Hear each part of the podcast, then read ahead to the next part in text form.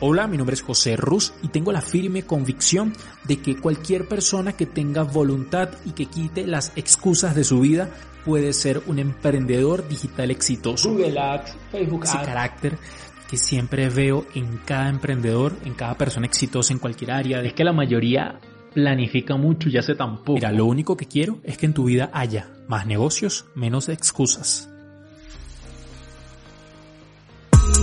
¿Cómo hacer una venta irresistible? Eh, normalmente creemos que vender y que sea irresistible es porque ese producto tiene las mayores características y tiene una serie de funcionalidades únicas en el mercado.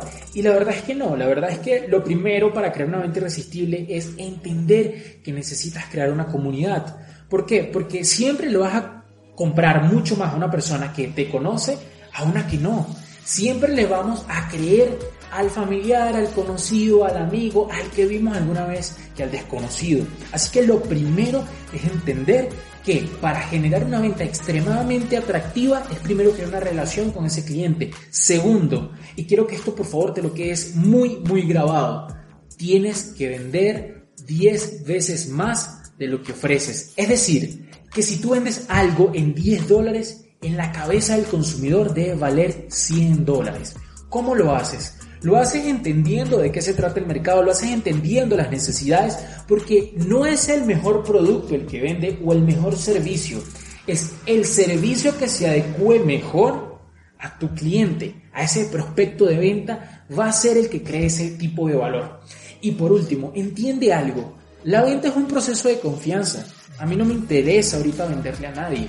Me interesa que me compren un dólar, pero ese dólar, ese famoso dólar que gasten en ti, no es tanto el dinero, sino la confianza de depositar cualquier recurso monetario en ti.